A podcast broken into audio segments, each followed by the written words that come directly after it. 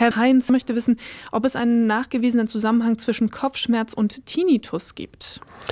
Ja, es gibt auch bei der Migräne einen Tinnitus als Migräne-Aura. Das sind Hörgeräusche, die auftreten können und die auch bleiben können. Im Rahmen einer Migräne kann auch ein sogenannter migränöser Infarkt auftreten, bleibende neurologische Störungen und viele Patienten, die das haben, können quälenden äh, Tinnitus-Hörgeräusche haben, die nicht mehr abklingen wollen. Also auch und nach dem Anfall? Auch nach dem Anfall. Also ein bleibender äh, neurologisches Defizit, ein Ausfall. Das gibt, kann auch nach Migräneaugen zu Gesichts äh, Feldstörungen kommen oder auch zu Lähmungen, ähm, also Störungen, die nicht mehr weggehen nach einem Anfall. Migräne ist eine ernste Erkrankung. Man muss die wirklich intensiv behandeln und ähm, äh, damit man möglichst solche Komplikationen vermeidet. Und Tinnitus ist eine solche Komplikation.